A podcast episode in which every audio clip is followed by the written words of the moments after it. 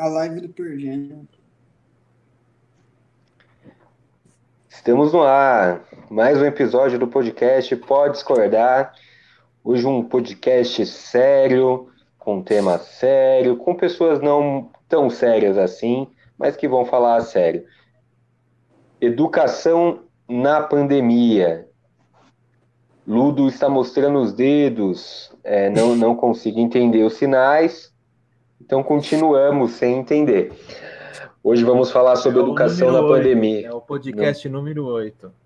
Ah, oitavo episódio do podcast. Isso. E nesse oitavo episódio vamos falar sobre educação na pandemia. É, hoje com Ludo, Lupe e o Gabi é, três professores, né, que tem, que vão contar para gente como que, que foi essa experiência e como está a expectativa, os desejos, os medos agora para a volta às aulas. Vamos começar então apresentando é, a, a, jornada de cada um, né, como educador, começando com você, Ludo. É, onde que você dá aula? Como que foi nesse período de pandemia? Então, como uma boa poliana, eu, claro que teve vários problemas, mas a gente tirou, tentou tirar o melhor ali que, que podia, mas nesse processo vimos várias coisas. Então, assim, de onde que eu estou falando? Eu sou professor da rede privada é, do, do, estado de São Paulo, na rede SESI, tem mais de 154 escolas no município, uh, beirando 50 mil alunos que for da, da, educação básica, espalhado aí pelo município, pelo município não, pelo estado de São Paulo. Uh, e eles elaboraram uma estrutura para dar aula, que depois eu, eu falo um pouquinho mais. E dado, acho que o contexto deu, deu muito certo, pelo menos no, na rede SESI. O Estado, também dou aula no Estado, e o, o, Estado de São Paulo também, através do DOR, através do secretário da Educação, que é o Rossielli, ele acho que viajou demais. Então eles tinham estruturas ali, mas eles pegaram meio que um canal de televisão para dar aula pela televisão, etc. E eu acho que o café com leite não ficou muito bem feito, ficou muito confuso. Então, assim, a, a, até para vocês que. Seu filho tem aula no estado, Johnny? Não, meu filho tem, tem aula, é uma, é uma, uma fundação aqui de Osasco, né? É, é uma estrutura de particular, mas ela tem um vínculo com a prefeitura. Então, assim, é, no estado de São Paulo, você tem cada escola, basicamente, fazendo o que ela quer. Então, tem escola que deu, deu certo. Tipo assim, eles fizeram um café com leite, agora teve escola que não, não deu certo teve escola que ficou muito focada, porque eu, nesse período de quarentena, eu dei aula em duas escolas diferentes, né? Uh, então, uma foi muito burocrática, então um monte de papelada desnecessária que você tinha que preencher.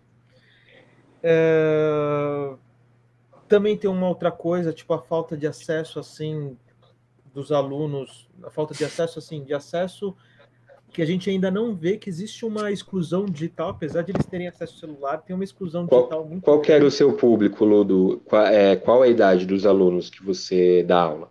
Eu de, no, no estado, né, escola pública, eu dei aula de história para o sexto ao sexto ano, aula de história para o sexto ano, dei aula para o primeiro, segundo e terceiro do ensino médio regular e dei aula para o primeiro, segundo e terceiro do, da educação de jovens e adultos do ensino médio.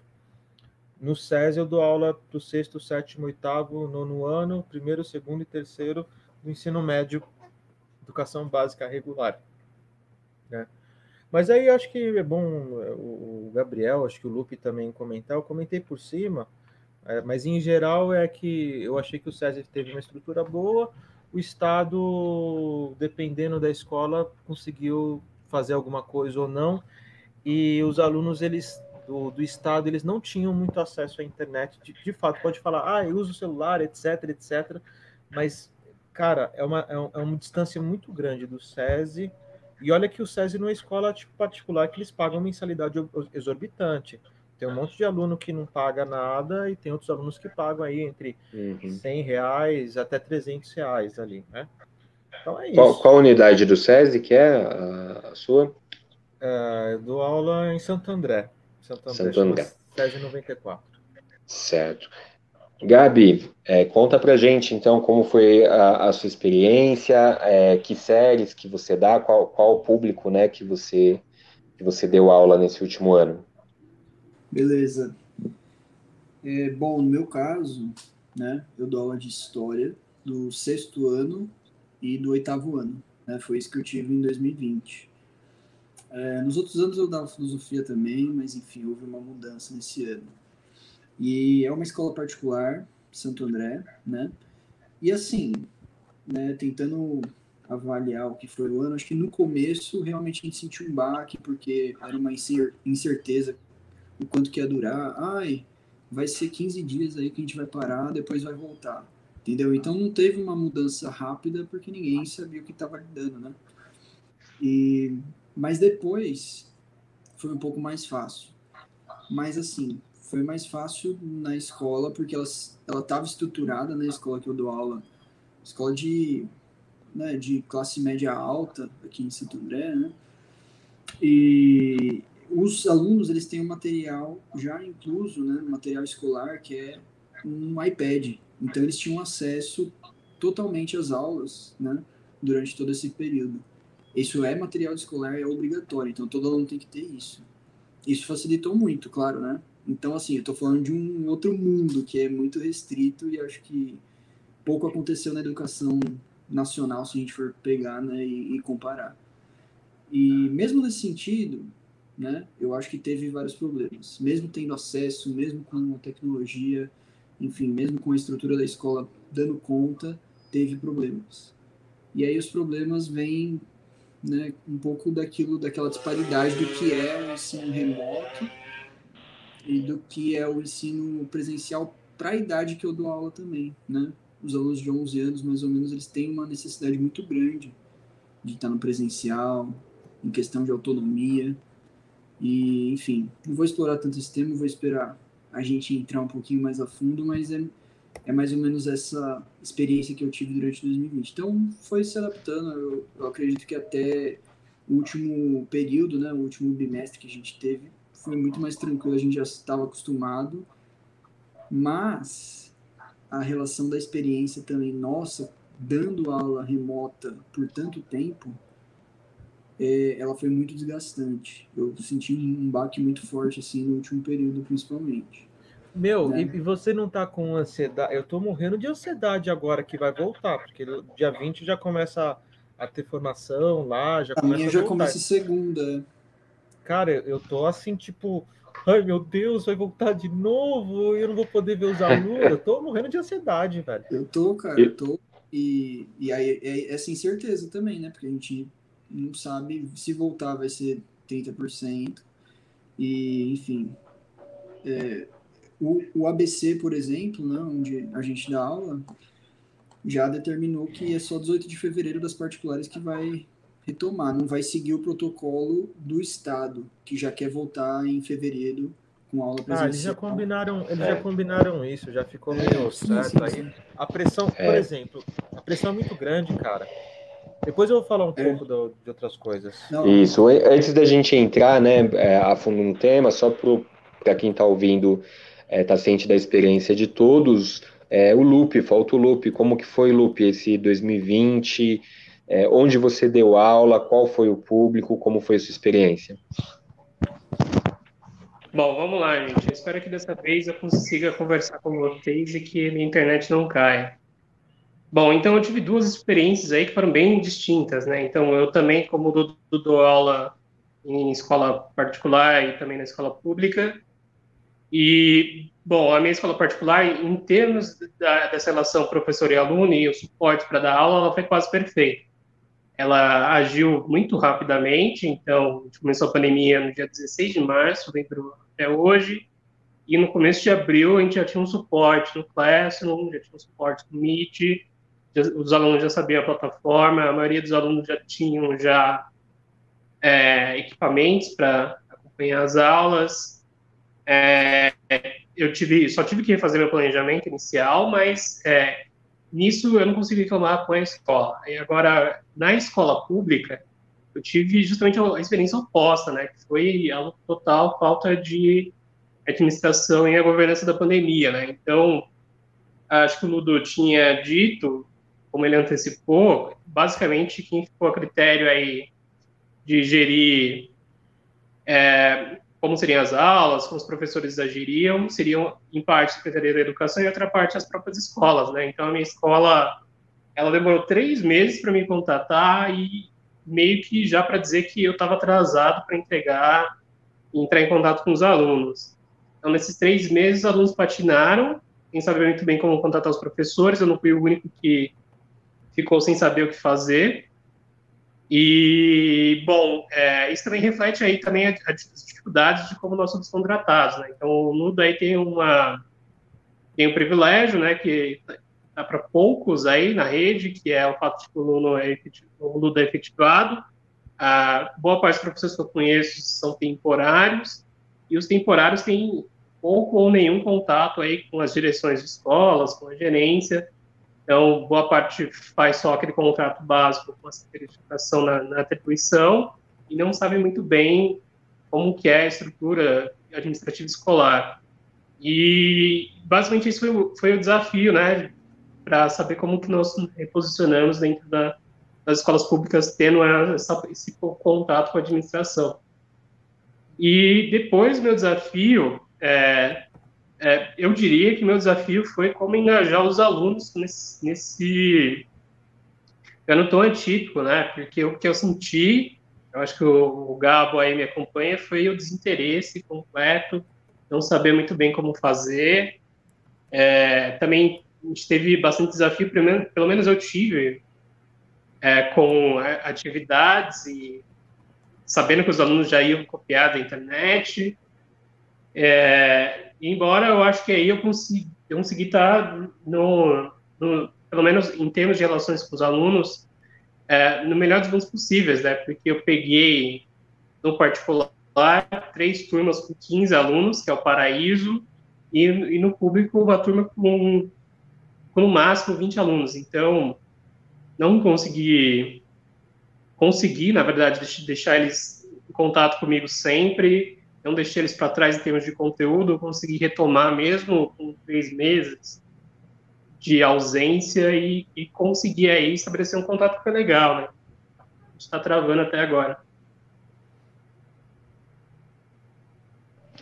Não, legal. É, eu vou dar um outro lado, então, aqui, o lado do, do pai, né, do, do aluno. É, eu tenho um filho que ano passado estava com sete, completou oito anos no decorrer do ano fazendo o segundo ano. É, ele, ele já estava alfabetizado, mas enfim, ainda, uma, vocês sabem, né? Não sei quem, quem trabalhou com criança menor, ainda muito não, não tinha fixado tão bem ainda a alfabetização. E a escola dele, como falei, é a FITO aqui, é uma fundação aqui de Osasco, onde é, é, é, da prefeitura, mas ao mesmo tempo é particular, né? É preciso pagar mensalidades e tudo mais. A escola ela acabou sendo é, fazendo uma estratégia interessante, que logo que tudo começou a fechar, ela decretou férias. Então ela usou esse período de um mês de férias que ela antecipou para maio de abril a maio, ela usou para preparar os professores e a estrutura para dar aulas remotas. Daí voltou em maio, é, meu filho teve as aulas com, com todos os professores.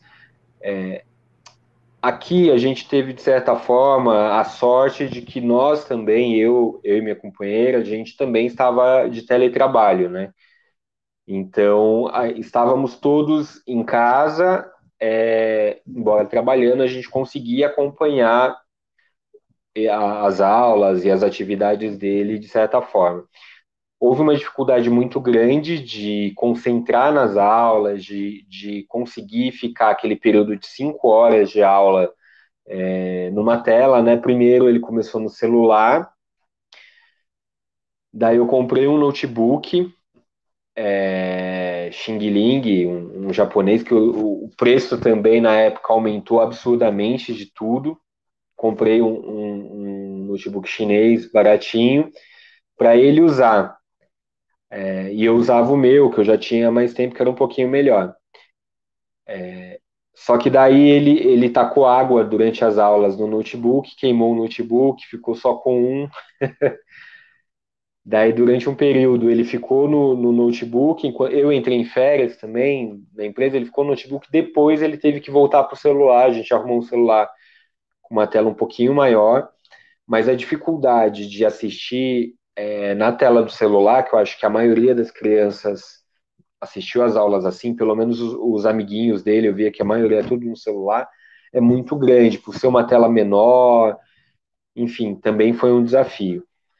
E, mas no fim deu certo, é, devido, eu acho que a, a escola parou esse um mês, preparou os professores, a gente sentiu que os professores estavam um pouco preparados para dar o conteúdo, dar avaliações de forma online, porque teve essa parada de um mês onde eles fizeram algum trabalho, e também o, o a, a, questão do, do de ter alguém algum de vocês falou é, o conteúdo que ele recebeu não sei como é como é é um conteúdo ainda de fixação então de repetição de fixação e etc o que eu acho que facilitou um pouco a, as atividades. Eu acho que se fosse um conteúdo mais complexo, é, tanto que quando avançou em matemática, por exemplo, a coisas novas, a dificuldade de tanto dos professores em passar quanto dele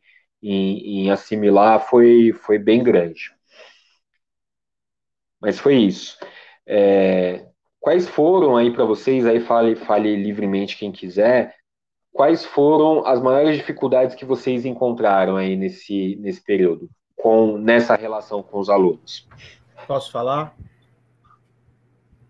Então é o seguinte, ó, é, a, a, até acho que para puxar, tem alguns temas que eles eles estão ali envolvendo a, essa educação nos tempos de pandemia, e uma que eu acho que a gente percebeu logo de cara eu acho que o Gabi percebeu, o Lupe também percebeu, alguns tipos de exclusões. O, o, o Kajin, como pai, também percebeu isso quando ele falou das questões do computador, etc.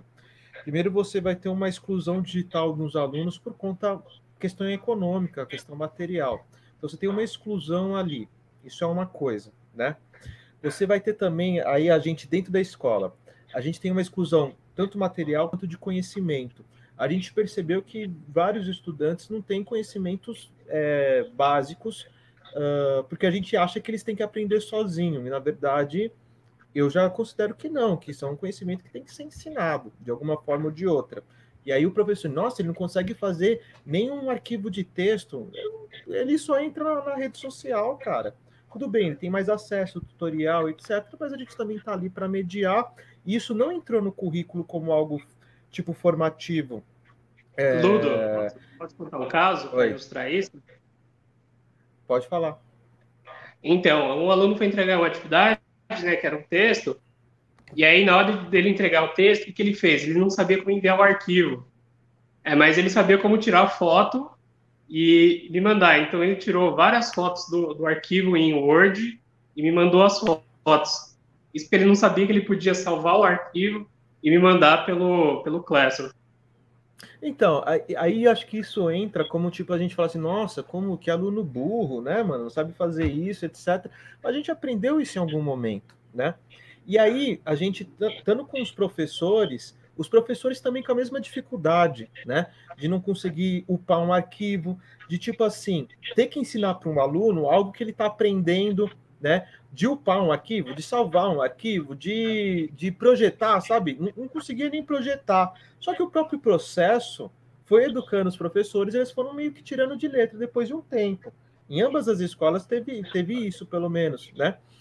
E aí o que ficou um pouco aquém, é, conversando com outros, com outros é, é, professores, é, eram as classes de apoio. Quem são as classes de apoio? É a direção, é a coordenação, é, auxiliar por quê? Porque eles não estavam no dia a dia ali, é, tendo que transmitir, tendo que usar as, as ferramentas, uh, e às vezes eles, eles eram obrigados a falar de coisa que eles não tinham ainda conhecimento de causa, porque aquela situação era nova. Então você teve assim, eu sentia isso muito né, também nos colegas, que tipo a, direção falava assim, vocês têm que fazer mais tal coisa, mas nem fazia ideia do que seria essa tal coisa, porque ela não estava no, no dia a dia ali entendeu? Então, assim, tudo isso que eu falei dos alunos, dos professores, das classes de apoio, elas é, mostram que todos esses elementos eles favoreceram o crescimento da desigualdade uh, na hora da, do ensino, né? Porque tem essa desigualdade material, desigualdade de conhecimento, e assim que nem o Gabi, o Gabi falou, o Luke falou, também é, o SESI teve essa pausa para formar, eles depois, se vocês quiserem, eu até o Cajim, é, para falar que, por exemplo, essa questão do ensino à distância não é algo inédito, então você já tinha plataformas já criadas que elas só foram implantadas ali. A gente sabe que, por exemplo, faz educação à distância de faculdade, são os mesmos modelos, mas isso é uma, uma conversa depois. O que eu queria falar antes é sobre essa desigualdade que eu acho que ela se asseverou, ela ficou ela ficou muito explícita essa exclusão digital, tanto material quanto em questão de conhecimento. Queria que, sei lá, se vocês pudessem falar alguma coisa. É, eu, inclusive. É... Pode falar, Cadinho. Não, o ponto é muito, o ponto é muito bom, porque inclusive as famílias também. É, o Classroom é, é uma é. ferramenta que já estava disponível, mas que não era muito utilizada. E imagino que nas escolas básicas talvez na, na, em outros níveis, no, né? No estado Mas tem disponível o Microsoft e o Google. Tudo do Microsoft e do Google sempre teve disponível. Já faz uns três anos desde que eu tô, que eu tô lá. A gente nunca usou. Tem uma questão interessante disso aí, inclusive, eu estava ouvindo um podcast do Sérgio Amadeu, né? E ele estava falando como que a Microsoft e a Google se aproveitaram. Eles já estavam, né, assim, essas ferramentas que a gente fala, nossa, é, é já está disponível aqui na internet é gratuita. Nada é gratuito, né? Então, assim, o cadastro, por exemplo, dos estudantes que o Estado fez durante o período da pandemia, imagina, o cadastro de todos os estudantes do Brasil, saca? Tipo, praticamente isso, porque é pela diretoria de ensino também né, de muita coisa assim que. Mas eles já tinham cadastrado. Você nunca usou, então, você cadastrou ali, mas já tinha cadastrado, porque o aluno, todo aluno tem um e-mail da Microsoft e tem exato. um e-mail do Google. Mas assim, para usar o Classroom, né, a questão do uso de dados era é muito forte assim, né? A questão do quanto que eles conseguem de captar os dados, quanto eles conseguem de é, de pegar inclusive os cliques né, dos alunos, uma vez que eles logaram aquilo para usar como aluno, como a gente falou, né? Os alunos vão usar aquilo, eles não sabem mexer no documento, não estão instrumentalizados naquilo, mas eles sabem usar redes sociais e tal. Esse é, mas tem, tem uma diferença assim, a, a escola do meu filho tomou um cuidado que eu achei interessante, que é o seguinte, ela, ela faz ele logar com, com o login lá do Google para acessar o Classroom, mas quando ele, ele acessa com o Classroom, é tipo como se tivesse uma repartição do tanto do celular quanto do computador, onde a atividade fica totalmente separada. Então, ele, o, o Google vai ter acesso a tudo que ele está fazendo durante a aula. Imagino que de, até uma ferramenta de controle, né? Sérgio Amadeu gosta muito de falar isso. É. Então, durante a aula, acho que o, o, Google vai saber dos cliques, acho que o professor deve ter algum tipo de acesso, não sei. É, mas a, a, a parte pessoal, digamos assim, tanto do computador quanto do celular, ela ficava total como alocada numa outra repartição para que não tivesse acesso.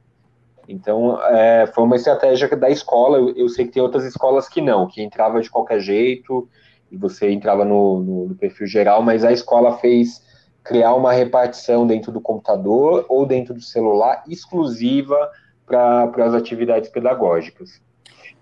Então, na minha escola, inclusive, né, eles usam o aparelho da Apple, né, o iPad e tudo, e eles criam um ID separado que é administrado pela escola, e nesse ID eles conseguem restringir, inclusive, os aplicativos que vão ser abertos durante a aula. Então, no período da aula, você não pode abrir os joguinhos, por exemplo, você não pode abrir É, e você consegue até ver o que, que o aluno escreve ali, se ele de repente usa eu, o WhatsApp. Como professor, eu tenho acesso à tela do aluno, inclusive, né?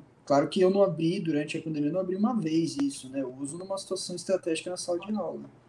Mas, enfim, é, é, essa questão do controle, essa questão é, dos dados, né? Muito importante, ela foi, para mim, foi muito chocante, assim. Mas, Aí, sabe o que me voltando pegou? um pouquinho eu queria só responder aquela pergunta do Johnny lá no, do começo para a gente seguir uma rota rapidão. A questão das dificuldades, né?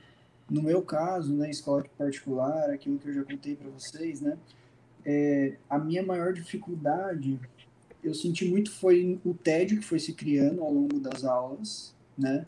A questão de você ter que se inventar a cada semana, fazer uma coisa nova. Eu dei todas as minhas aulas síncronas, ou seja, eu tinha que estar os 50 minutos da aula, três aulas por semana, né, para cada turma que eu tinha. Então, eu tinha que estar 150 minutos com os alunos, né, por semana, por cada turma. É coisa pra caramba, né? E reinventando coisa para eles fazerem, ao mesmo tempo puxando eles para participar e meu, cria uma situação meio estranha, porque ninguém quer ligar a câmera, né, aquela coisa ninguém participa, é sempre o mesmo aluno que está participando, né? As minhas salas têm mais ou menos 30 e dois alunos, assim, em média, né? Então, é, isso foi o que mais foi difícil na parte pedagógica, né? E isso, para mim, foi crescendo, assim, durante o ano e vira um estresse, vira uma ansiedade e tal. É, eu tô lembrando ali, o, tipo, a minha, profe, minha amiga, professora de artes, professora de educação física, sofreram demais, velho, com isso. Sim. Demais, velho. Acho que todos, né? Mas é difícil, não, mas, foi tipo, difícil. Vai, mas tipo... eu me reinventei muito também. Tipo, pegando é. um pouquinho dessa experiência, eu me inovei, descobri um monte de ferramenta diferente, modos também de fazer eles fazerem estudos colaborativos do modo virtual, que é muito treta mesmo. Enfim, essa foi a maior dificuldade, né? É, e eu tive um aluno que repetiu, por exemplo, né? Foi o único caso que eu tive, por quê? Porque ele faltou em todas as aulas. Praticamente ele não vinha presencialmente. Então, assim, mesmo falando do contexto que eu tô e tal, na escola particular. Mas fazia as atividades? Cara, ele fazia assim uma. Ele fez uma prova comigo, por exemplo, nos três meses de. nos três bimestres, né, que a gente teve. Ah, mas, mas eu percebi assim que uhum. esses alunos, assim, que, por exemplo, todas as escolas teve uma busca gigantesca atrás de aluno, assim, tipo, direto, vai, Sim. cada um mês você via que não estava fazendo, e você ficava meio louco, porque você ficava, vai, você tem 700 alunos, que seja 300 alunos, você vai correndo atrás de 30, 40 por mês, às vezes 100 por mês, é coisa pra caramba, né? Até o aluno fica estressado, etc. Mas aqueles que vão perdurando, ou seja, a, a, já entrou em contato com a família um mês, dois meses, é. três meses, e você percebe, você percebe que a família, neste caso de um abandono, é família, velho. Que foi Não, esse caso foi Johnny... meio que um abandono mesmo, e é meio estranho, né? Até na situação, enfim. E que foi o Johnny que ele falou, Isso. que eu falei da exclusão dos alunos, dos professores, da classe de apoio, ele veio trazer também a exclusão por parte, exclusão assim que eu digo, desigualdade por parte das próprias famílias no é. trato, né? Acho que ele nem terminou de falar, que eu queria depois ouvir, não sei se ele conseguiu concluir. Isso. Não, não. Mas, o Lupe queria falar alguma coisa, isso daí depois eu, eu complemento. É, então, é, eu acho que esse ponto do tudo é importante, né, em termos de como avaliar as desigualdades criadas pela pandemia, né, então, o que eu posso perceber, e acho que está até no discurso do Ludo, é que, assim, está óbvio é que a gente ampliou a desigualdade entre alunos da escola pública e alunos da escola privada, né.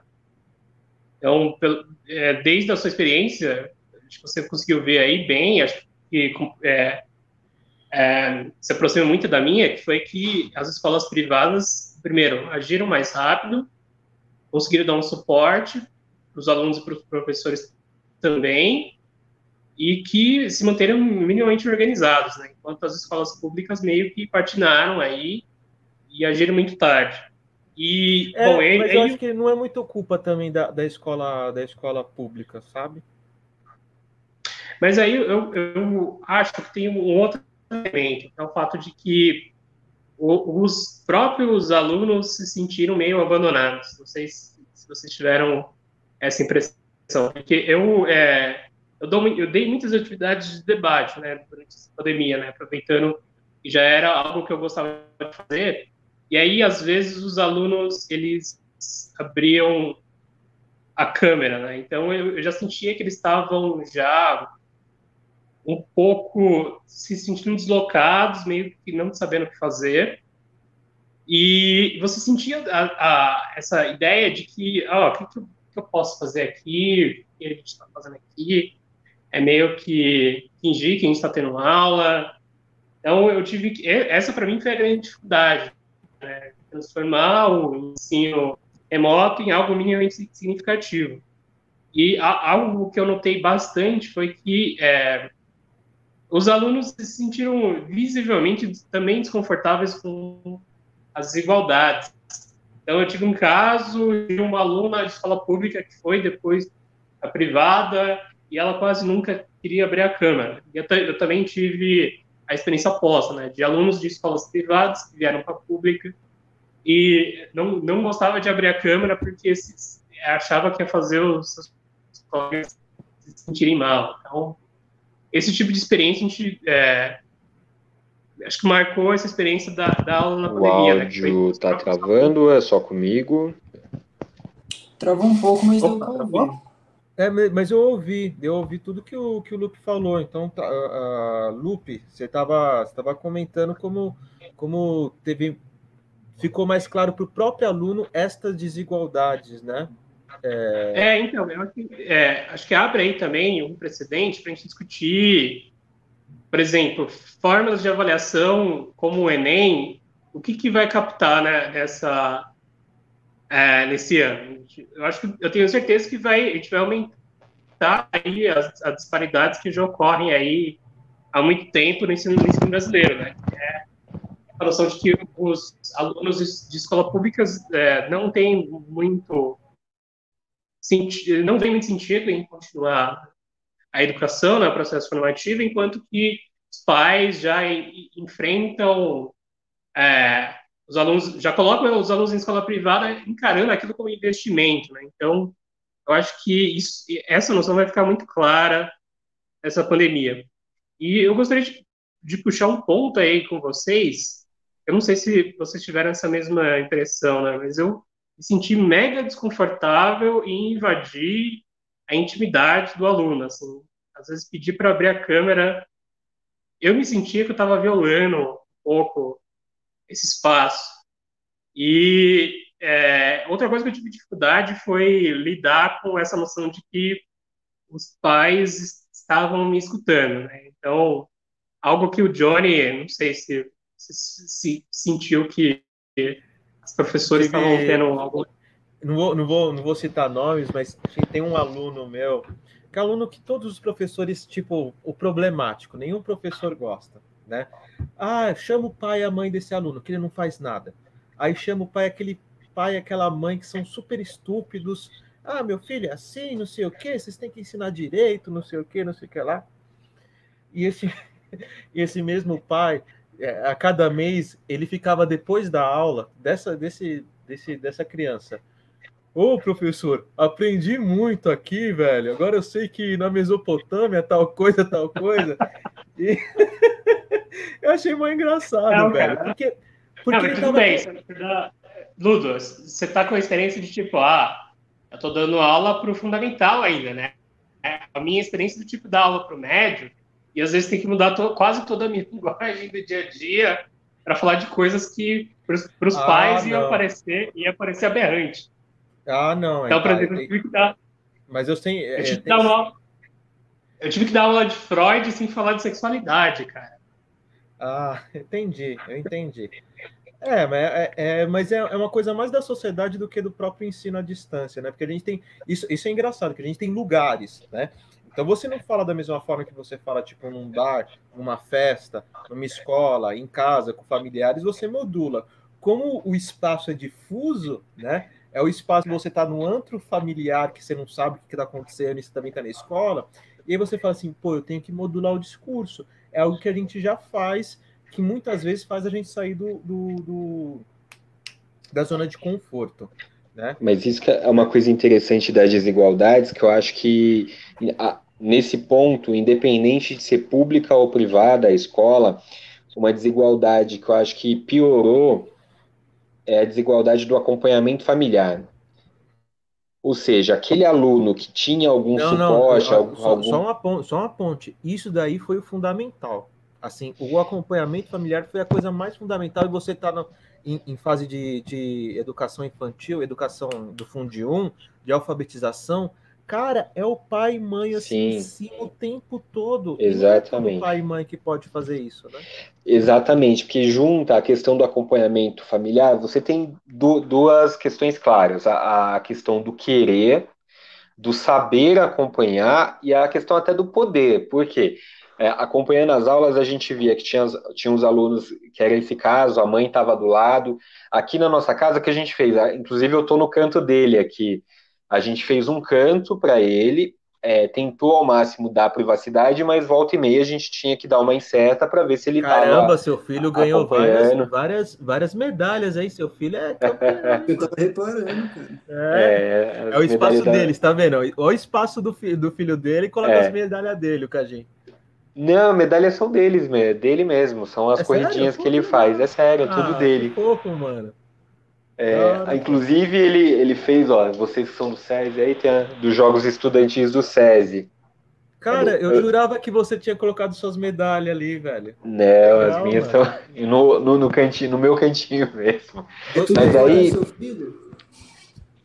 Não, não entendi, Gabi. É tudo os corre do seu filho? É tudo corre do meu filho, é.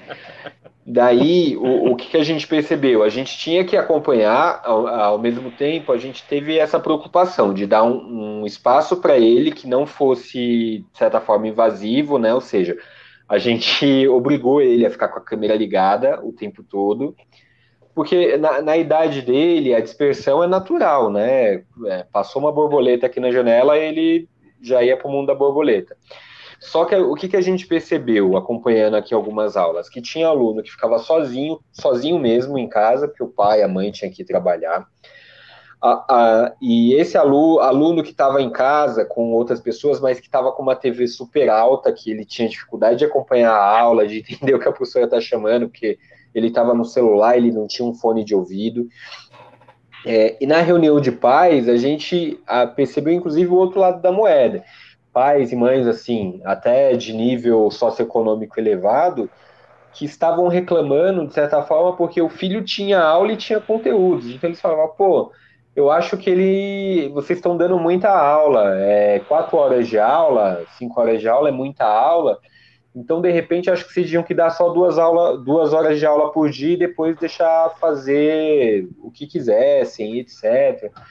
Então, é, eu acho que, que essa questão do acompanhamento familiar, a maneira com que os pais acompanharam, como você falou, nessa primeira fase é fundamental, eu vi que teve muita diferença, que, que não é só uma questão econômica, é também uma questão econômica, os pais que tinham que trabalhar, mas é uma questão de visão da educação, como o Lupe falou.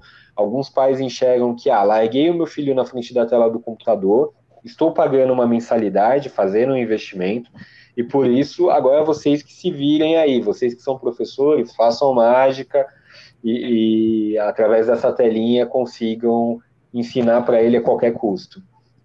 Eu, eu considero que tem duas coisas-chave aí, que, que acho que é para o futuro. Eu não sei pensar direito nas consequências disso, né, dessa desigualdade, mas duas coisas são básicas aqui: o acesso à tecnologia e o letramento digital. São isso para mim que deu uma base aí para as distorções que a gente viu. Acesso à tecnologia e o letramento digital. É, porque a gente cria um novo tipo de exclusão, a exclusão digital, né? É, então, é, a exclusão digital virou exclusão também educacional, né? Agora é, é, excluou uma na outra. Então, a gente já tinha uma espécie de exclusão, né? Cada vez o ensino já virava uma espécie de gargalo.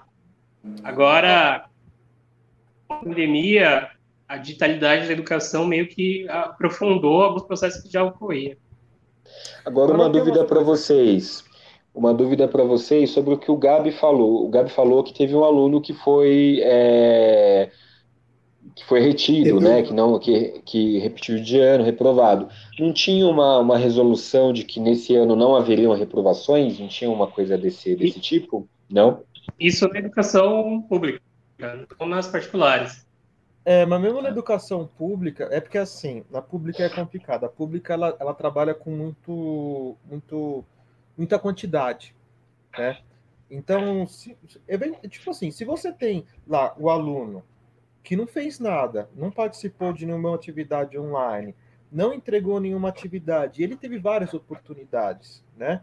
Uh, você falou com a família, você foi na casa da, da, da, da família de alguma forma ali, conseguiu falar com os pais, não está conseguindo contato, você teria até que, é, como que fala, é, chamar o conselho tutelar, né? Aí, tipo assim, você fez todo esse processo. Aí, o que, que então, é, Aí é diferente tudo. Aí seria o caso de quase que de abandono, né? Então, é mas quem, quem, quem reprovou, de... mas quem reprovou, quem quem estava muito perto de reprovar, geralmente estava numa, numa situação de abandono. Você descobria isso, né? Não, Agora... sim, então, mas o, os casos de reprovação são, por, por exemplo, insuficiente de nota. Esses casos, eu, desculpa, mas eu não vi nenhum na, na escola pública. Eu acho que então, a gente tem uma pressãozinha para, sabe, ah, deixa mas eles o que entregarem que tinha, qualquer o que coisa. Que tinha?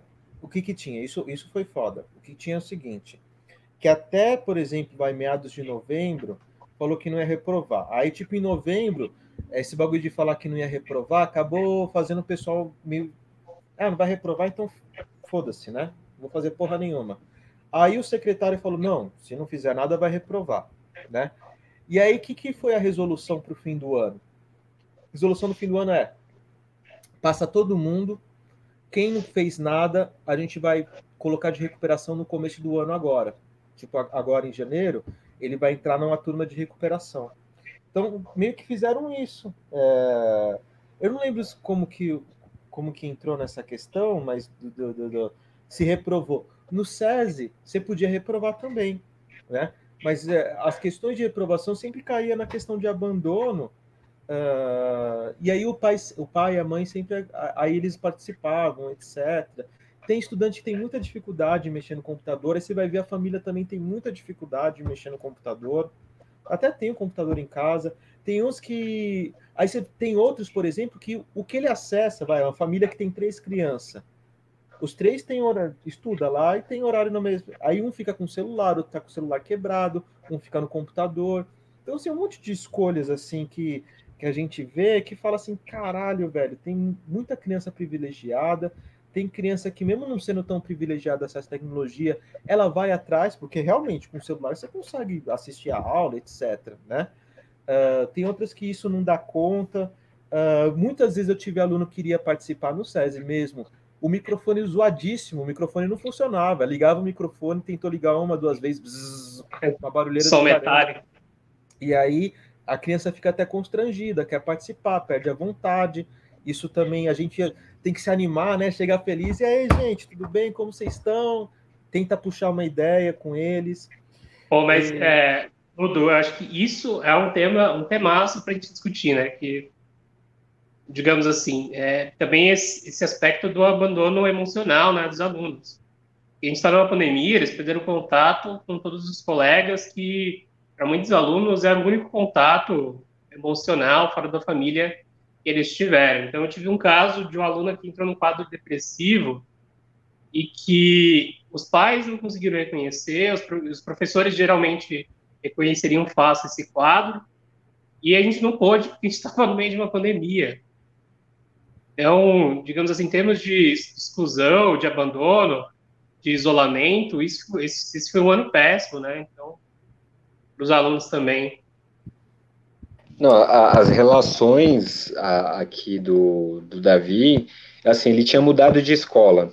Ele tinha acabado de sair, ele saiu da prefeitura e foi para essa para essa fundação, né? E ele tinha, ele tinha poucos meses de aula, ele teve o quê? Um mês, dois meses de aula com, com os novos colegas. Então, as relações que ele criou foram relações com tela também. É, é, ele criou amigos, de certa forma, os amiguinhos da escola viraram amigos virtuais, dos joguinhos virtuais. Foi a única relação que ele pôde ter. Por, no caso, aqui em casa, a gente levou tá, continua levando bem a sério a questão do, do isolamento, né? Falando isso, vamos jogar Among Us? É zoeira, brincadeira. Mas o Gabi, acho que queria falar mais especificamente lá do caso do, do aluno é, dele. Foi isso mesmo? Foi o abandono? Foi, cara. Teve. Foi chamado conselho tutelar, inclusive, só para esclarecer isso, né? É, desde o da, do primeiro bimestre, né? O cara não entrava na aula, a, os pais, depois que foram avisados sempre, assim, a gente mandava e-mail com atividade. Aí e eles entrava, pagavam? Né? Oi? E eles pagavam em dia?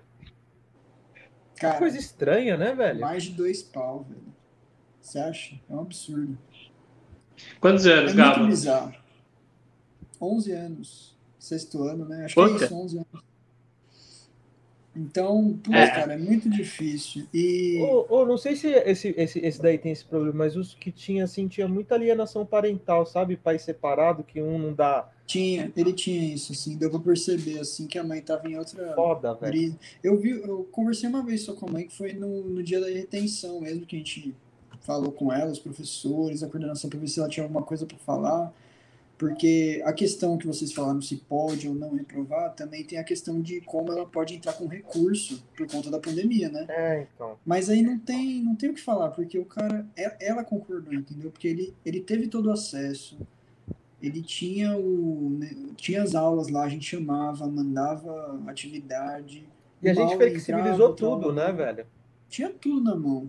E a família também, é, sabe? No meu caso, as minhas aulas ficavam gravadas, os alunos podiam acessar depois. E eu então, fiz eu... para deixar todos os slides, todos os equipamentos que eu colocava lá disponível para eles. Eles não, se, fosse, se eles precisavam fazer uma pesquisa para responder alguma atividade, eles já tinham lá nas plataformas. Então, Mas engraçado é um que eu tocar. Opa, foi é... mal. Falei, tipo assim, você falou né, desse caso. Os casos que foi que beirou, vamos dizer assim, a, a retenção, é, o Estado não deu para fazer esse controle tanto tão próximo da, das minhas artérias, porque no Estado eu tenho pouca aula com os alunos, eu tenho tipo uma aula por semana. E eu não tinha obrigação do Estado de fazer aula ao vivo, porque quando eu fazia aula ao vivo, para vocês terem ideia, tinha uma sala que tinha 40 alunos, mas aparecia dois ou três. E era então, pelo tipo, WhatsApp que você fazia ou era. Eu fazia pelo pelo Google Meet e lançava o link para eles, era só acessar o link, né? É, porque eles têm acesso ao Google Meet lá, eles têm a conta deles, etc. Então a gente fez muito pelo Meet, colocava as atividades lá pelo Google Classroom, eles acessavam, faziam, mas para mim ficou muito aquém, porque não tinha uma adesão muito forte, etc. Né? Agora, o, o, aí, por que, que eu estou falando desses alunos do Estado? Porque eu não tive a proximidade, outros professores tiveram, né? Que estavam mais próximos, tinha mais aula com ele, né? professor de português, de matemática, tinha uma carga horária maior. Então eu não tive tanta proximidade. Nos alunos do César, eu já tinha proximidade porque eu dou aula para eles, que eles têm 11 anos. Quem, é, 11 anos não, que eu dou aula 4 anos lá, mas o que está no nono ano, eu dei aula dele desde o sexto ano. Então, então eu conheço. E aí, é, essa proximidade, cara, ela te permite muita coisa. Porque assim, a gente está num ambiente, o ambiente da, da, da, dessa parada digital é um ambiente que te alia, que coisifica o outro, que faz o outro se tornar um objeto, que você já não, não, não sente. Se sente sendo tornado objeto quando você está no computador, ninguém interage com você, e você acaba também fazendo isso assim. Você luta contra isso, mas você, você, você reproduz. Enfim. E aí, eu conhecendo mais os alunos do SESI, eu, eu, acho, eu acho assim, como que, a, que o, eu, eu falei, né, do professor, do aluno, que não sabe não sei o quê, mas a família, cara, a família foi tudo nessa pandemia, cara. Assim, pelo menos para mim, ela foi tudo. E os que tinham problema é que tinha problema, a família estava passando por problemas. Às vezes era uma coisa pontual, que tipo, a família brigou, separou por causa da pandemia, etc às vezes era coisa que já vinha correndo, que era aluno que já era problemático, e aí você percebe uma coisa: os alunos que têm os pais separados não necessariamente têm problema, porque eu tenho muito aluno bom que tem os pais separados, os pais se dão bem, não fica jogando um com o outro, os pais se dão super bem, mas são separados, cada um vai para o seu lado. Agora, como tem pai que fica jogando com a criança, cara, isso é tão triste, mano. Enfim, eu só queria fazer esse desabafo, gente. Obrigado por ter me ouvido. Um, um ponto Pô, importante antes da gente ter... passar. Pode falar, Lucas. Bom, só que bom que o Lucas consegue ter essa relação, cara, porque Eu, eu como só dou as aulas básicas de filosofia ou sociologia, não consigo. Então, você no SESI consegue ter uma dimensão aí bem ampla dos alunos, isso é ótimo para um professor, deve ser o ideal. Uma coisa que eu queria perguntar para vocês é sobre a coordenação com os outros professores, porque uma coisa que, no, no, caso do ensino, meu filho é mais fácil, porque ele, ele tinha mais de um professor, mas ele tinha, digamos, um professor principal, que era quem dava a maioria das aulas e fazia o acompanhamento, os outros eram quase que complementares. Mas no caso de vocês, aí, é, o aluno ele lidava com vocês e com diversos outros professores. Tinha alguma coordenação? Por que, que eu pergunto isso? Às vezes, e isso agora pegando mais a nossa experiência mesmo como aluno, né, de curso superior, de curso de pós-graduação porque existem professores que acham que a aula dele é única, que o aluno só tem a aula dele e dá atividades, dá um contingente de coisas que às vezes a criança não dá conta nesse, nesse já não dá conta normalmente. No, no, no período da pandemia piorou ainda mais. Como que foi entre vocês? Teve algum tipo de coordenação desse, nesse sentido? Cara, é, é, é assim, o, o, até ia falar, eu notei isso que o Gabi falou, que ele ele ficava tipo, ele entra na escola às sete horas para dar aula e sai meio-dia, uma hora da tarde. Então ele deu aula durante todo esse período, tipo, a primeira aula, sete horas, não sei o quê. Tanto no Estado quanto no, no SESI teve uma flexibilização. Então, o que, que a gente pensou? A gente, isso foi, foi de todas as escolas do SESI. Você não dá a grade inteira, que as aulas começam lá às sete horas e termina meio-dia. A gente tem, tenta começar na segunda aula, umas oito horas, sete e cinquenta, terminar umas 10 e. E aí, esse outro período que eles têm, a gente dá atividade, eles falam, vocês fazem atividade nesse período, porque a gente sabe que em sã consciência é impossível você ficar sentado cinco horas ali uh, na frente do computador prestando atenção. É tipo a enganação. Então a gente sabia disso. E esse período que a gente tinha, vai, das 7h50 até 10h30, os alunos vinham falar com a gente. Às vezes você ficava mais tempo na aula, ficava trocando ideia com um, com o outro, chamava um, ligava para um, ligava para outro. Então a gente fez esse, esse processo. E os alunos lá, pelo menos no SESI, se tá enchendo o saco, se o professor está exagerando, eles falam, porque a gente tem um negócio de conselho de classe. Então, é, eles, eles falam assim, meu, a gente não está dando conta. Tipo, os alunos bons mesmo, assim, a gente não está dando conta, porque o professor. Eles, eles falam, esse, o, o, professor, o Rogério, não tem Rogério lá, está fazendo mais, né? Aí a gente conversa entre a gente, fala assim, ah, vamos tentar fazer menos. Aí o Rogério fala, não, mas é porque diminuiu a minha carga, olha o tanto de matéria, você viu, o cara tem que dar um monte de coisa mesmo.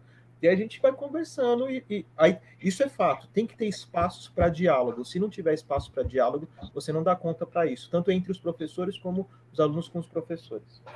Então, é, comigo, Bom, acho que é um tema importante falar da, a diferença do EAD e do que a gente teve aí, né? Que foi uma coisa meio de improviso. E eu que tive essa experiência aí de dar todas as aulas síncronas, é foda, porque assim. É, é, eu, eu senti, por exemplo, durante as aulas, que eu tinha que ter esse espaço do diálogo que você falou. Então, assim, eu nunca começava a aula já, puta, eu tenho que correr com esse conteúdo aqui, tem que falar disso e tal. Não. Mano, ficava conversando com eles, o que, que eles tinham feito e tal, um monte de coisa para quebrar esse gelo para aproveitar o tempo também. Porque a gente sabe que a sala de aula também não é isso, né? Você ir lá e ficar escrevendo e os alunos copiando e acabou. E, e eu percebi que essa questão do, da relação com os outros professores foi muito muito diferente assim. Eles contavam para mim falavam meu não dá para ter aula com tal professor com aquele professor porque tipo não tem interação assim a gente não consegue fazer nada. Aí eles ficavam estressados nervosos e tal. E comigo, assim, tipo, eu, eu, sério, acho que foi um momento também, chegou a parecer um divã, assim, pra mim, que eu vinha pra dar aula e ficava falando de um monte de coisa aleatória, assim, com eles, falava de série, falava de filme, falava de tanta coisa que eu não falo em sala de aula, tá ligado? E eu me aproximei muito dos alunos, assim, inclusive em relação a isso, mas isso foi a minha estratégia também pra lidar com isso. Mas por que, que eu queria falar da questão do, da diferença do EAD e com o que a gente teve? o ensino EAD, quando a gente vai fazer né, um curso, sei lá, até os cursos superiores, né, eu tive essa experiência, as atividades são assíncronas, então a gente tem um planejamento semanal, tem atividades, tem conteúdos que você tem que ter. Às vezes você tem uma aula, você pode ter uma aula específica daquilo, aquele tema, beleza. O resto você vai. Depende muito de uma autonomia do aluno, né? De ir atrás daquilo e depois tem alguma, algum tipo de avaliação.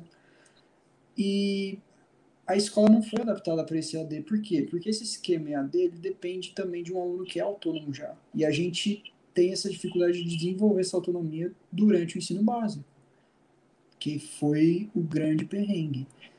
E, cara, é, eu acho que o desafio esse ano, inclusive, pensando agora para o futuro, é essa questão, né? Como a gente começa o ano trazendo essa possibilidade de autonomia para os alunos, eles, primeiro de tudo, eles têm que ser instrumentalizados para usar né, o, a tecnologia, tem que ter esse momento que o Ludo falou, né, de diálogo com eles, porque a questão da saúde mental vai pesar muito.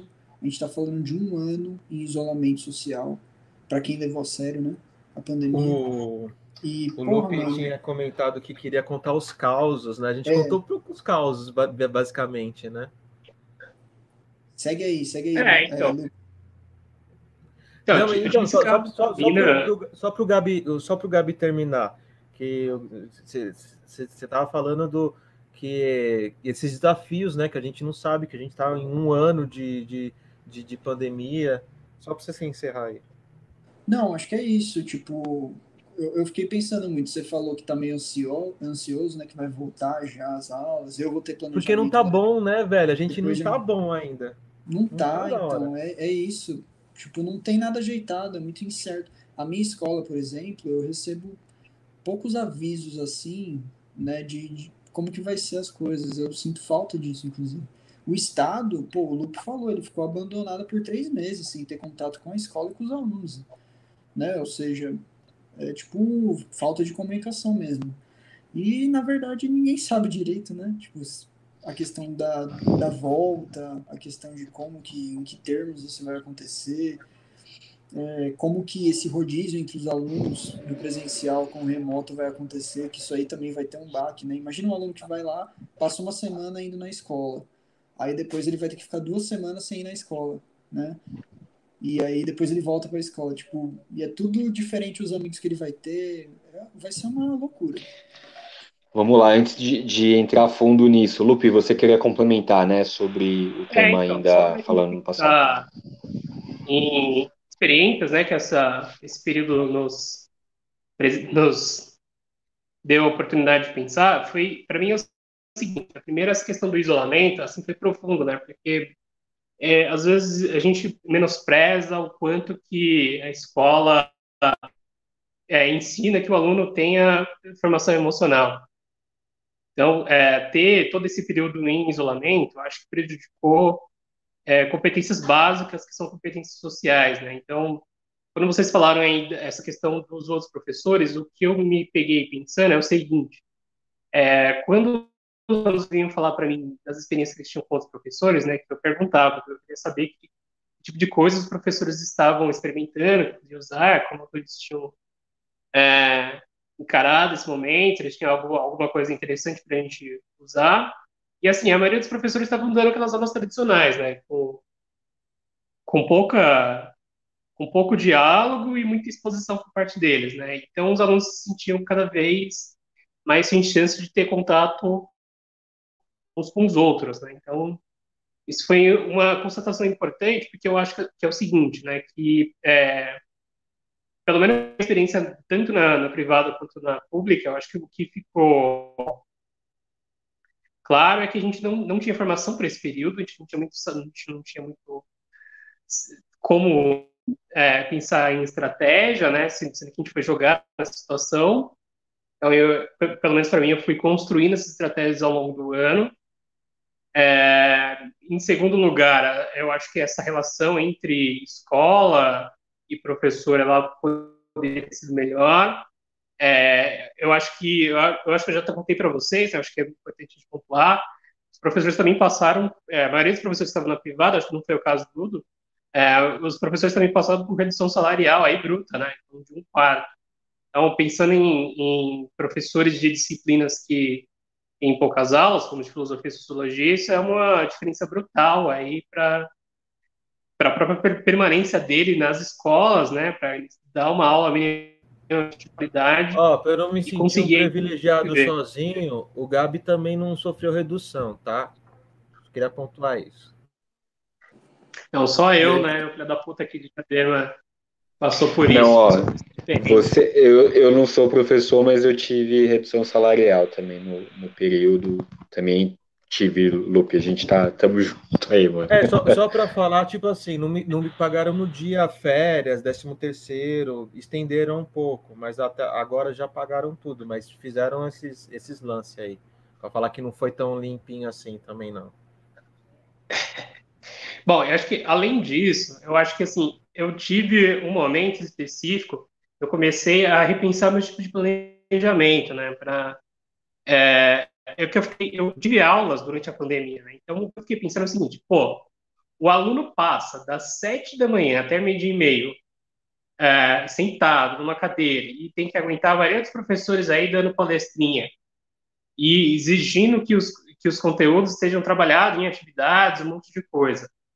O que eu tive que é, pensar foi como utilizar todas as estratégias de atividade, como é, tirar deles tudo que eles podiam me dar durante a aula, nas aulas síncronas mesmo, porque eu acho que os alunos perderam não só a sociabilidade, mas perderam também tempo de vida nessa pandemia, porque é, aquela qualidade de vida que você tem saindo de casa, tendo contato com seus colegas, indo a lugares, isso foi aos poucos perdendo, né? Então, esse espaço formativo foi sendo perdendo. Então, eu acho que o que eu tive que fazer nessa aula, que eu acho que deu certo, foi fazer os alunos terem contato e fazerem atividades sobre coisas que eu acho que fosse importante para a vida deles, né? Tipo, pensamentos, né, na, na filosofia, que tipo de experiência na filosofia, eu acho, eu acho importante.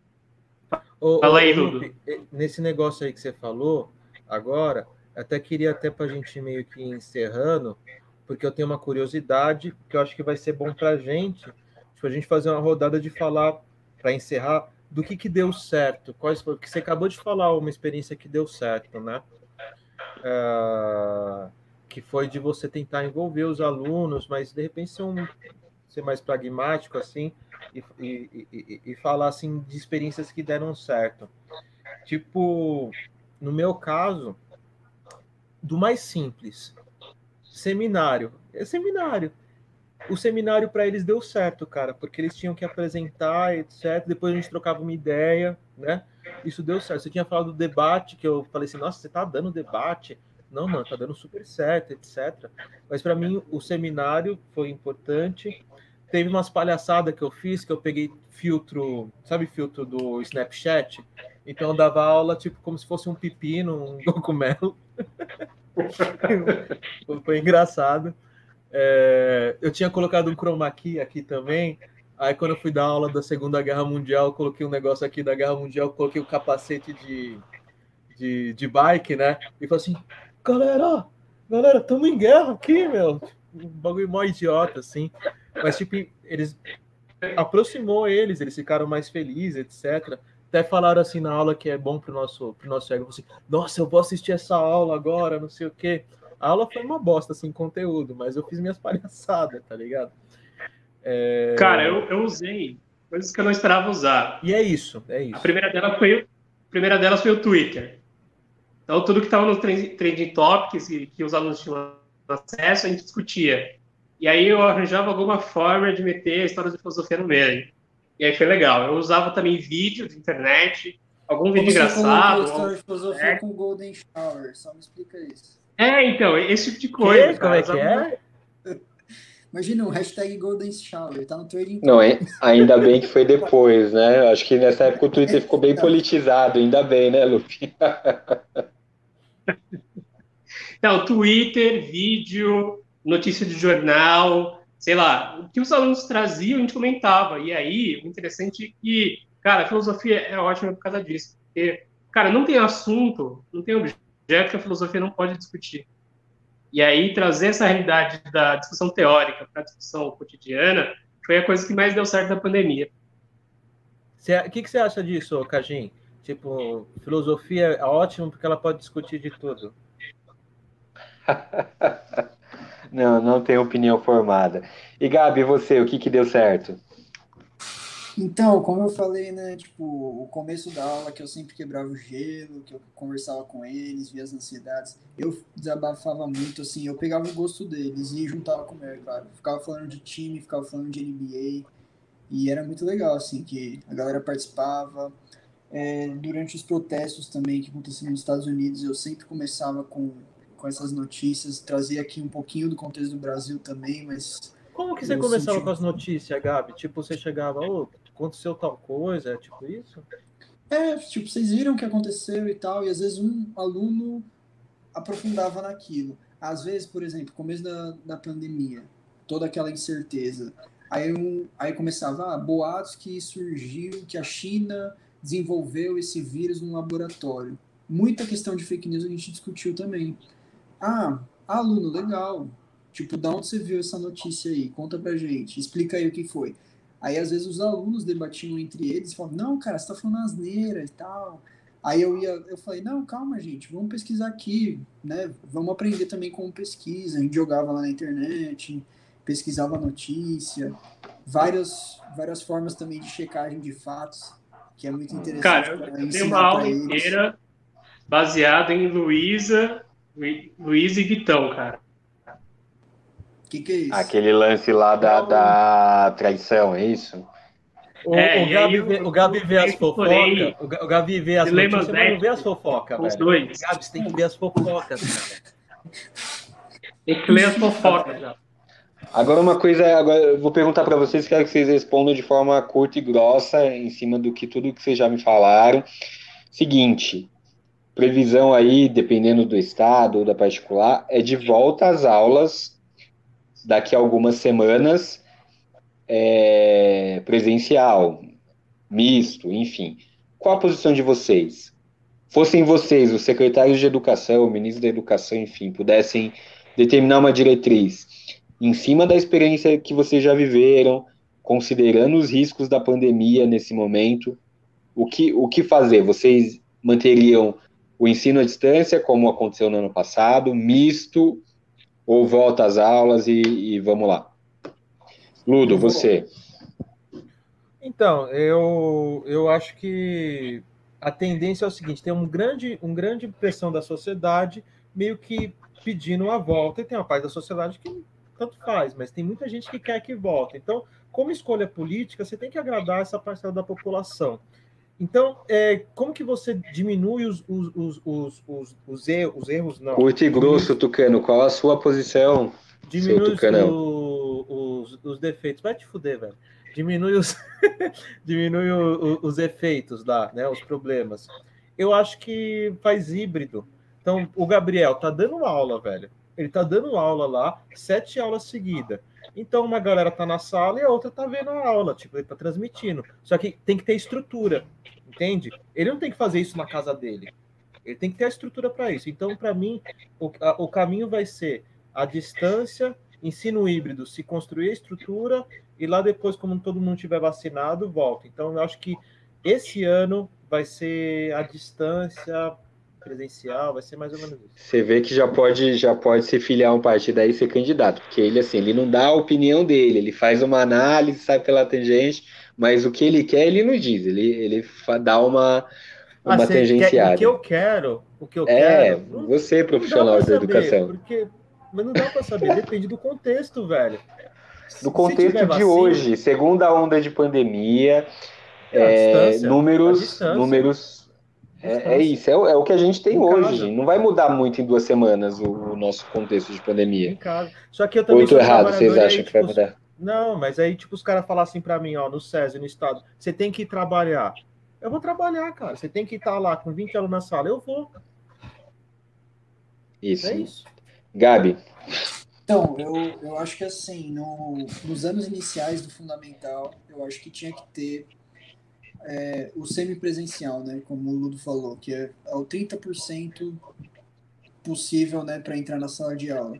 Que é o que você falou do Cagina, né? um aluno na fase de alfabetização, um aluno que tem esse contato, não tem essa autonomia inicial, é foda, a gente sabe que é. Tá? É, o Cardinho acho que não está escutando, ele caiu, mas vai voltar daqui a pouco. Vou seguir aqui. Mas os, Continue aí, anos, os anos finais do fundamental e o médio, eu acho que tem que manter o, a, a educação remota, né? E eu, sei lá, para mim, no, no, meu esquema da particular, eu queria manter tá essa educação né? remota. Né? Tá funcionando lá, lá tá, tá dando. Então, com essa questão do recurso, com tudo que tem lá, né? Então o é Cajim tem esse problema, cara. Ele fica falando as coisas tudo errado, tudo errado, e aí ele cai e a gente nem percebe, né, mano? E... É uma droga.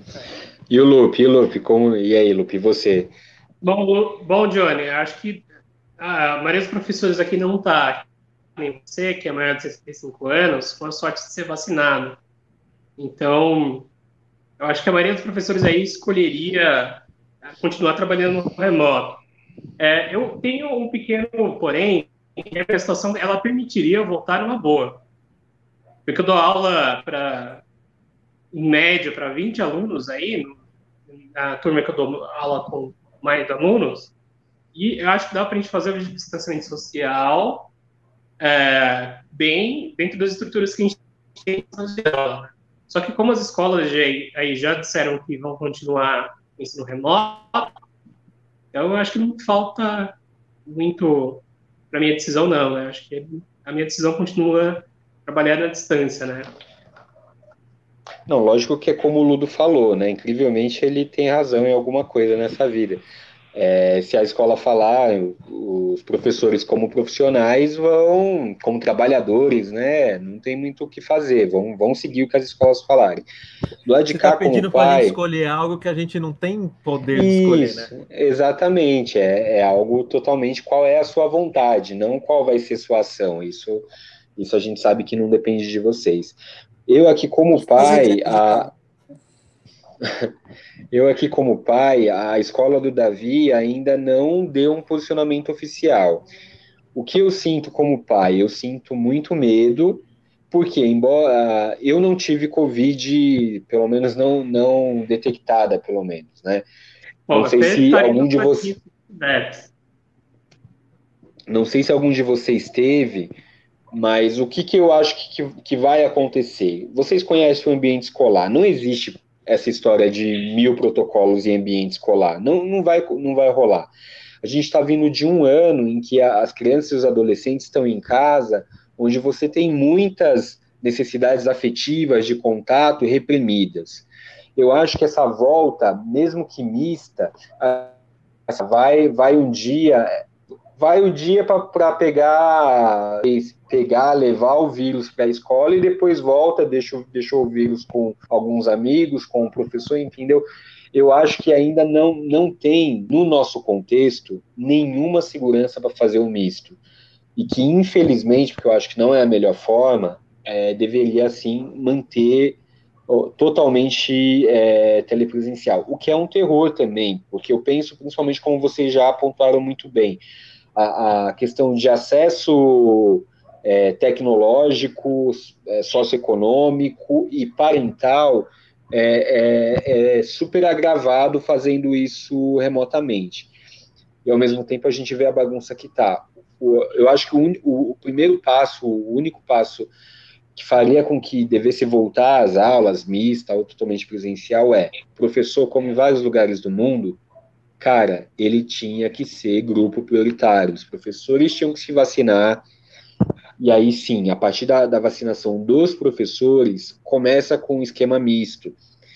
Depois, quando a, a maior parte da população estiver vacinada, aí sim, abre as escolas no segundo semestre, de repente, estou sendo né, otimista por, pelas últimas informações. E daí, abre as escolas. Fala, Lupe. Não, é que eu acho que assim, é, tudo bem, a gente pode professores, né? Mas a escola, pensando no sentido pessimista, ainda continua um vetor de Covid. Os alunos podem transmitir aí no transporte público, podem transmitir aí nas casas, então não, não ajudaria. Assim, posição, posição tem os pais. Eu acho que assim, você como pai, o Cajim, você você tira um pouco da dúvida da escola você manda um e-mail da sua posição, etc., incentiva os pais a mandar sua posição, a escola fica um pouco mais segura do posicionamento dela, porque ela também anda conforme a maré, cara. Uhum. Por, por que, que o, o, Estado não fala, ah, vamos, vamos abrir só em quando tiver a vacina? mais ou menos, né, Ludo? Mais Oi? ou menos, mais ou menos, assim, é, eu concordo não, com você. Acho que principalmente a, principalmente a escola, a escola, as escolas privadas, elas elas respondem mais a essa pressão dos pais. A pública ela está dependendo de outra instância de, de decisão e etc. Mas entre os pais não é consenso também, cara, e, e, e não é nem algo que eu que depois dizer que é, que é errado, injusto, porque tem pai e mãe que está trabalhando normalmente não, mas, mas eu digo há assim, muito tempo e a criança fica em casa e não tem quem ficar. Então é, é, aquela história, o ponto de vista é só um ponto de onde você vê alguma coisa. O meu, que estou em home office, que estou evitando me expor e tudo mais, é esse. Do pai da mãe que está tendo que trabalhar e também não está deixando, não tem com quem deixar o filho, o filho às vezes está sozinho, ou está tendo que já se expor e ir para uma cuidadora, ir para outro lugar. Já é, ele, a gente tem um grupo de pais aqui da escola, e a última mensagem aqui até foi ontem, minha esposa estava escutando, que a, a pessoa está falando, não, eu não vou matricular o meu filho ano que vem, nessa escola, vou mandar ele para a pública, por quê? Porque essa escola, pelo que eu ouvi até agora, tudo indica que vai manter o, o virtual, não vai voltar presencialmente. Para ela, é um absurdo isso. Para mim, já entendeu? Então, a dificuldade de, do professor, é, é, então, dos gestores é isso, essa, não há unanimidade mãe, em nada. Mas essa mãe provavelmente vai fazer barulho, vai falar, então a direção às vezes nem consegue. É, é, que nem o, o, cara que faz merda, né? Tem 100 pessoas que faz coisa boa e tem uma pessoa que faz merda. Então, assim, eu acho que os pais, eles deviam se posicionar, aqueles que têm uma posição mais ponderada, mas eu sei também que é uma coisa condicional. Quando eu dei minha resposta, ela é condicional. Por exemplo, se eu tenho um filho que é menor de 9 anos, eu acho que a partir de 9 anos, 10 anos, consegue ficar em casa sozinho, ainda é meio problemático, mas já consegue já consegue, porque minha família sempre foi assim, aqui. Aí depende da família. O pai e a mãe conhecem o filho que tem, né? Então tem pai e mãe que trabalha longe, o filho lá com seus 10, cuida do que tem 7 e ficam sozinhos em casa, né? Só que é perigoso, é perigoso, eu sei. Mas enfim, esses daí realmente é uma coisa super problemática. Se o pai tiver que trabalhar, a mãe tiver que trabalhar, essa criança vai se expor de alguma forma, porque alguém vai ter que cuidar, vai ficar sozinho em casa, algo perigoso também, coloca alguém para cuidar, etc. Seria até melhor que tivesse a escola e aí proteger o professor. Esse professor do Fundi 1 teria que ser uhum. vacinado, assim, seria a prioridade. Do Fundi 2, que é a partir da sexta série, as crianças já têm um pouco mais de autonomia. Mas para o oitavo, para o nono, eu já tenho mais segurança para deixar sozinho em casa de sexto, sétimo, ainda, né, 11, 12 anos, você ainda fica mais ou menos assim, né? Mas esses daí, é, eu acho que é desnecessário você, eu se eu fosse pai, pegar e mandar meu filho para a escola, tipo assim, eu, é, se eu não tivesse outra condição. Se eu tiver condição de ficar com ele em casa, ele fica em casa. É isso, entendeu? Acho que é desnecessário você mandar a pessoa se expor e você trazer o vírus para dentro de casa, aí matar seu avô, sua avó, porque é o, é o bagulho assim. É tipo uma, uma roleta russa. Você põe uma bala ali, você, você aperta, não vai pegar, mas pode pegar, velho. É, eu acho que os professores, né? Tudo. Eu acho que vai expor muitos professores, porque eu acho que muitas crianças, o inquérito sorológico de São Paulo já mostrou que muitas crianças já tiveram contato com, com, com o vírus, né? O que não é imunidade, a gente discutiu isso em episódios passados, mas já tiveram contato com o vírus e, tu, e, entre aspas, tudo bem, tem, tem outros problemas. Mas eu acho que vai expor muitos professores que. Eu, eu penso no, no loop, vamos pegar o loop aqui como nosso, nosso exemplo. Ah, de repente, é, o loop tem alergia ao coronavírus, e aí? Daí pode dar uma complicação pior, e ele vai estar em contato com crianças, com pais de casas que uns tomam cuidado, outros não tomam cuidado, ele vai estar exposto a 30, 40 crianças em, em turnos diferentes, em várias aulas. Então, acho que o professor, por isso que eu falei lá no início, o professor tinha que ser vacinado, não só o professor, claro, os profissionais de educação, todo ali o, o ecossistema da escola, né? Não só o. Mas todos os profissionais de educação, antes até das crianças, por isso, porque ele vai estar exposto a, a, a, diversas crianças, alunos, adolescentes, que ele não sabe qual é, é. qual foi o, o, na casa dela o cuidado com, mesmo que tome Acabei na escola. de lembrar um bagulho. A criança abaixo de 16 não vai ser vacinada porque as, as pesquisas não foi feita com essa criança. As pesquisas então, para 16 até, né? Não vai ser vacinada. É, assim, eu, eu acho que o risco global, quando a gente voltar para o ensino, que é o seguinte, é, o Brasil tem um caso específico é, dessa pandemia, que é o fato de que quase todas as instâncias aí públicas, elas aglomeram. Então, transporte público aglomera, saúde, se você vai no hospital público, ele aglomera, você vai na escola pública, vai aglomerar. Então, é, o que a gente está esquecendo é, eu acho que é o volume de alunos Mas esse tá seu coraçãozinho frio, Lupe, ele não aglomera. Não aglomera. tá, mas é que eu acho que está esquecendo do volume, cara. Só em São Paulo são 5 milhões na rede. Então, é, imagine 5 milhões pegando transporte público. Muitos alunos pegam e, transporte público para ir na escola. E que vai aumentar, tá? E vai aumentar, é um vetor, porque cara. muita gente das particulares vão para o público. O público, aquela história de ah, protocolo, álcool. Gente, é, vocês são profissionais de educação, em público ou privado, não importa. A gente sabe que não funciona assim na escola. E outra coisa, é, como alguém de vocês falou, qual a estrutura? Eles estão falando de ensino misto, né? É, o professor com alguns alunos na sala e alguns telepresencialmente. Meu, qual a estrutura que vai, vai ser? Tem estrutura de câmera, wi é, rede para botar nas escolas públicas e fazer essa transmissão? Eles estão tentando, ó, lá na escola lá eles nunca teve Wi-Fi. Colocaram de um lado da escola, colocaram os repetidores, já estão planejando isso, velho. No estado. E, no estado, é. Então, é isso que Mas tem que ver como. Eu acho que assim, o pouco sucesso que a gente teve nessa pandemia foi o fato de que a gente é, parou com a escola no dia 16 de março. São Paulo inteiro parou aí, dando essa ordem da Secretaria de Educação. Porque se tivesse com circulação, a gente estaria, sei lá, estaria próximo aí das premonições do Átila. Porque, cara, é um, é um vetor enorme. Porque, cara, eu, tenho, eu já tive alunos que vinham, estudavam em Diadema, mas a, a casa deles era na Zona Leste. É, pegamos o busão, velho. Aglomerado. Quantas vezes eu já fiquei doente no busão, velho? Tava bonzinho, peguei o busão, aí já tava garganta coçando aqui, espirrando. Você pega, Aí é velho. psicológico, né, cara? Você pegou É, não é assim instantâneo. Você pegou antes, você levou não, não. o vírus para esse busão. Não, eu exagerei, eu exagerei. Eu exagerei, né? Mano, Aliás, que teve uma é vez é que o maluco espirrou assim, em cima de mim, velho. Ele espirrou em cima de mim. Tipo assim, no fim do mas, dia, ó, eu tava com o nariz escorrendo. Eu acho que só volta. Eu, com a maioria das pessoas prevendo 70% da população do estado vacinada. É, não vai ficar assim se as vacinas for lá para Manaus. Se a gente for pensar numa um exemplo, por exemplo, que país que voltou? A gente teve vários países europeus que voltaram escola e fecharam de novo, né? E várias vezes fecha, abre, fecha, abre, aquela coisa. A Inglaterra foi um dos que mantiveram aberto né, durante um ápice assim, da pandemia. E eles tinham aquele argumento de que ia criar imunidade de rebanho e justamente para as crianças. Eu fiquei é, na criaram... cabeça, não sei se é neurose minha, é, enfim. E cara, é, que...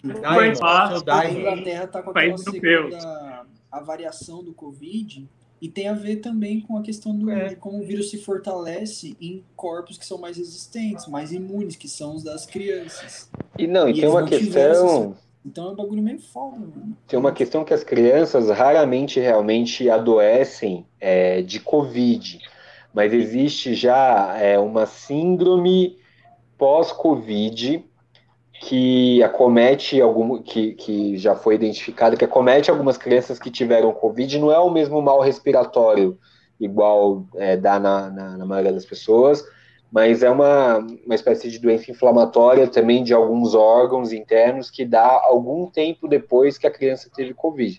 Então não é que não tem risco também isso ah, não tem risco para as crianças muitos falam assim né?